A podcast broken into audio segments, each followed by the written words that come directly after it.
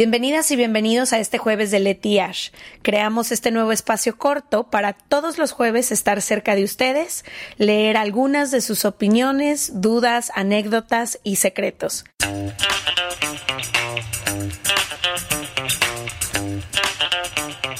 Quizá ustedes no saben, algunas personas seguro sí, pero Se Regalan Dudas tiene un club de libro y es uno de los proyectos que más nos emociona de todo el proyecto porque ambas crecimos leyendo, compartiéndonos libros. Es una de las cosas que nuestra amistad siempre nos hemos compartido. ¿Leemos mucho de lo mismo? Leemos mucho de lo mismo. Eh, los libros nos han invitado a descubrir nuevos mundos, realidades, a incomodarnos, a ver nuevas formas de vivir y de existir. Los libros, por lo menos en mi camino, creo que han sido el maestro más importante de mi vida, literalmente. Justo hoy hablaba en un live que tuvimos para el Club del Libro de con con una autora que escribió Mamá desobediente y yo le dije a ella, es la forma en la que yo he encontrado, uno, de aprender que más me sirve y dos, de abrir mi mente y conocer otras formas de vivir, de existir.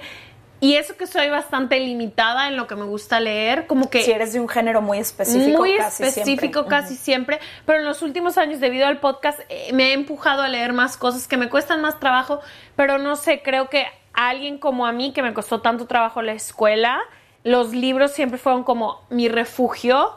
Eh, también hasta el día de hoy es como mi pasatiempo favorito. No sé, no sé qué.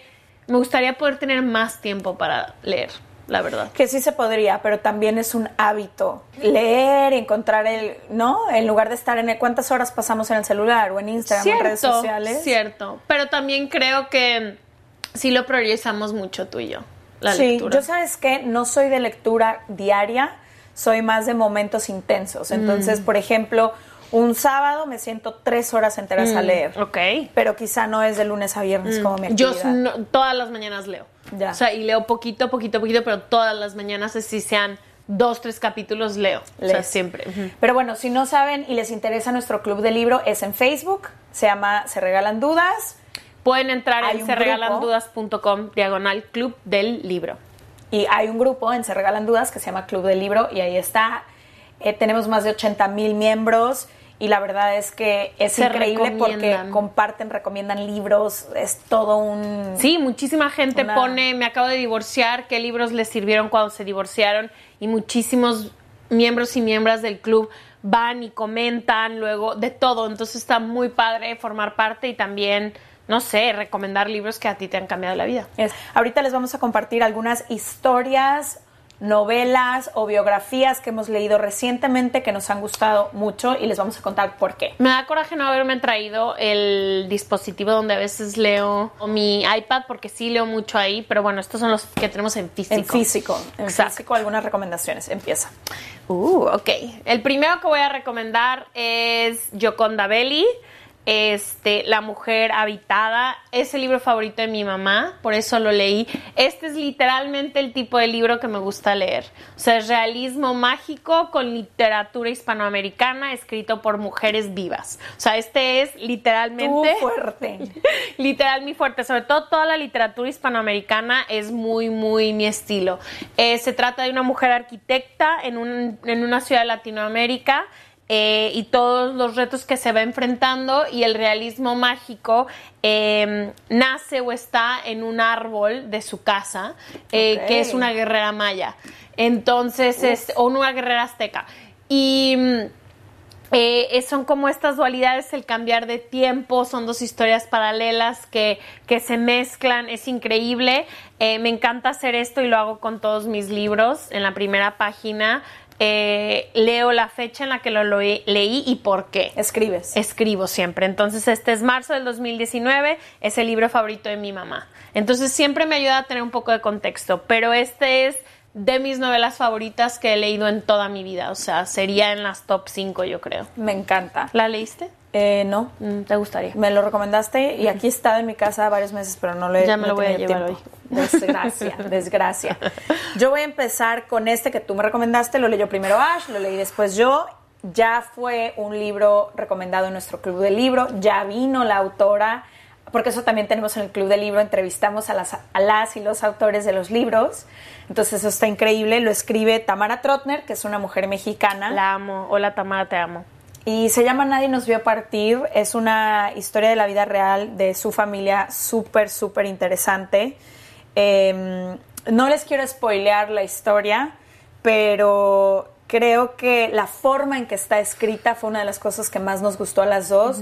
Son capítulos muy chiquitos, tiene frases muy poderosas y sobre todo una forma, como que a lo largo de la historia vas juzgando las partes, ¿no? ¿Por qué hace esto la mamá? ¿Por qué hace esto el papá? ¿Por qué hace esto la familia? ¿Por qué hace esto la sociedad? Y conforme empieza a pasar el tiempo, en realidad te das cuenta que al final hay muy poco juicio y las personas hicieron lo que en ese momento pudieron o sintieron y, también como hacer las paces con eso, ¿no? Con quién es tu familia al final. Y creo que lo que más me gusta de este en específico de Nadie me vio partir es lo que dices tú, no hay matices, o sea, son muy reales todos los los personajes, me gusta mucho. Y acaba divino, ella contesta muchísimo en redes, entonces si lo leen, seguro le pueden preguntar si tienen alguna pregunta. A veces no se necesita más que un abrazo en el que los cuerpos se acomodan para decir, de aquí nunca más queremos salir. Y la verdad es que ya nunca se sale. Después de un abrazo que trasciende la piel, las posibilidades de escapatoria son nulas. Aparte tengo una historia muy particular con este libro. Entré a la librería en, plena pandemia en la Ciudad de México y le pregunté a la señorita que qué acababa de leer y me dijo este. Y nunca había escuchado de ella, nunca nadie me, lo, recomendó. de otra forma. Jamás. De hecho dice eso, lo compré en la Ciudad de México a mitad de la pandemia septiembre del 2020. Divino, continuamos, amigo. Continuábamos. El siguiente libro es Just Kids, está en español también. Es la historia de Patty, Smith y Robert Mapplethorpe, que es uno de mis fotógrafos favoritos. Este, lo leí cuando viví en Nueva York.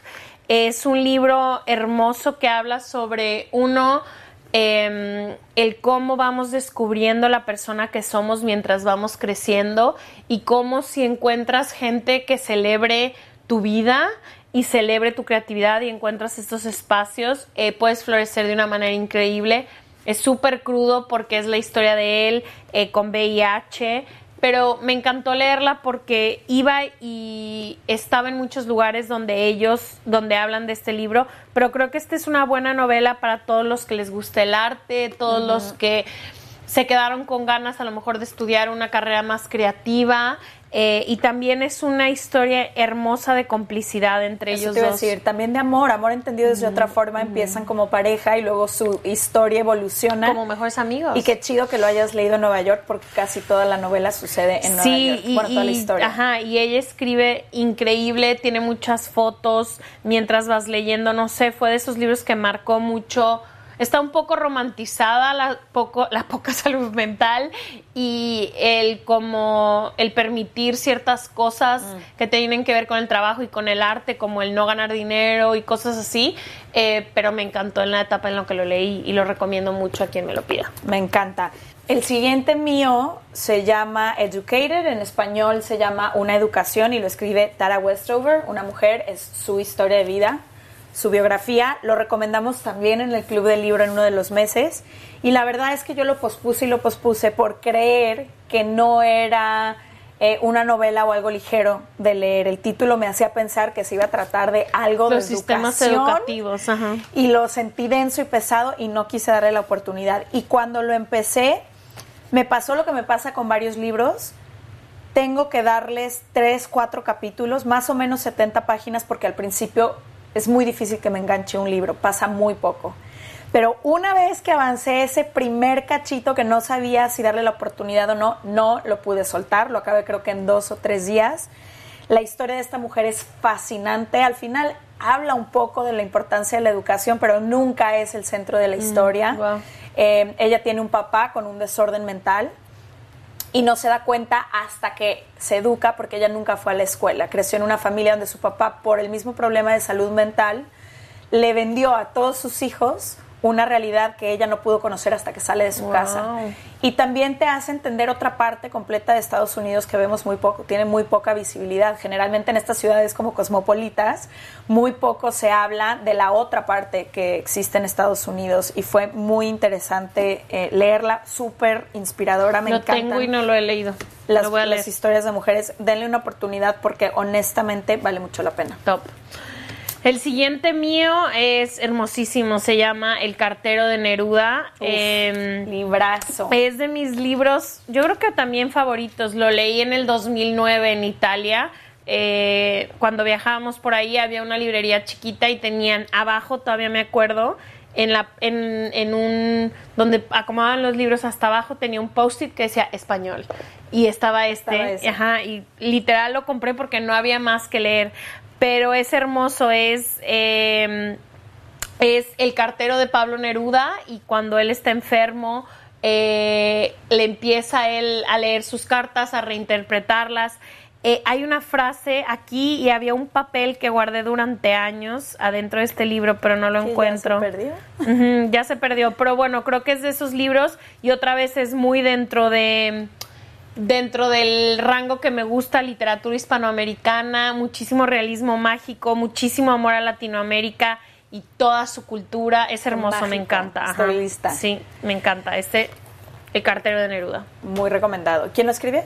Lo escribe Antonio Scarmeta. Él.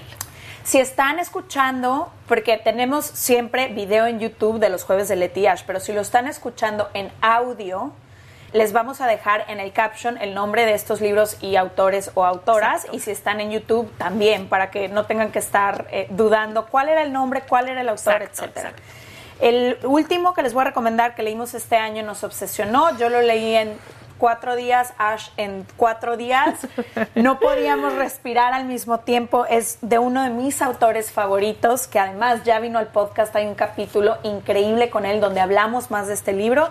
Es Salvar el Fuego de Guillermo Arriaga. Yo he sido fan de Guillermo Arriaga desde el primer libro que leí, que fue El Búfalo de la Noche. He avanzado conforme él ha avanzado en la vida con sus distintos libros mi favorito personalmente es otra novela que se llama El Salvaje, que es la que sale antes de este, que es Salvar el Fuego, nada más no, lo tengo aquí, está en casa de mis papás, pero a mí me gusta todavía más. Eh, pero esta novela, Salvar el Fuego, no la pude soltar un segundo.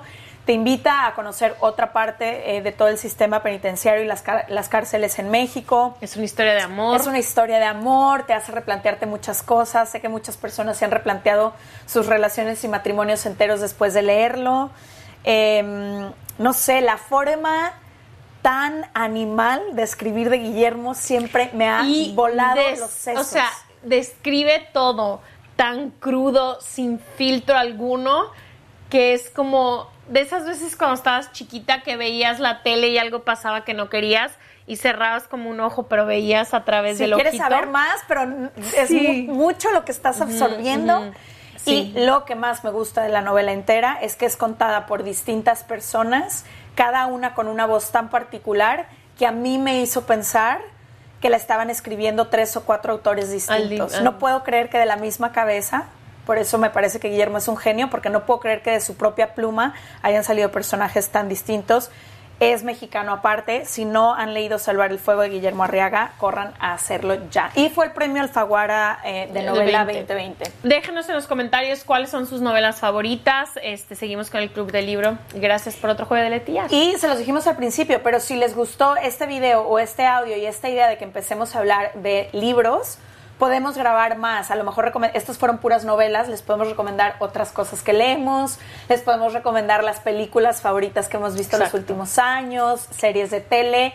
También ayúdenos ustedes a saber qué comentario les gusta más, porque les leemos todos los comentarios.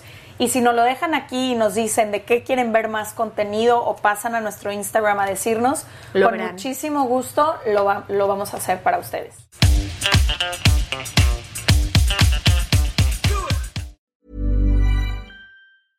Mom deserves the best, and there's no better place to shop for Mother's Day than Whole Foods Market. They're your destination for unbeatable savings, from premium gifts to show-stopping flowers and irresistible desserts. Start by saving 33% with Prime on all body care and candles. Then get a 15-stem bunch of tulips for just $9.99 each with Prime. Round out Mom's menu with festive rosé, irresistible berry chantilly cake, and more special treats. Come celebrate Mother's Day at Whole Foods Market.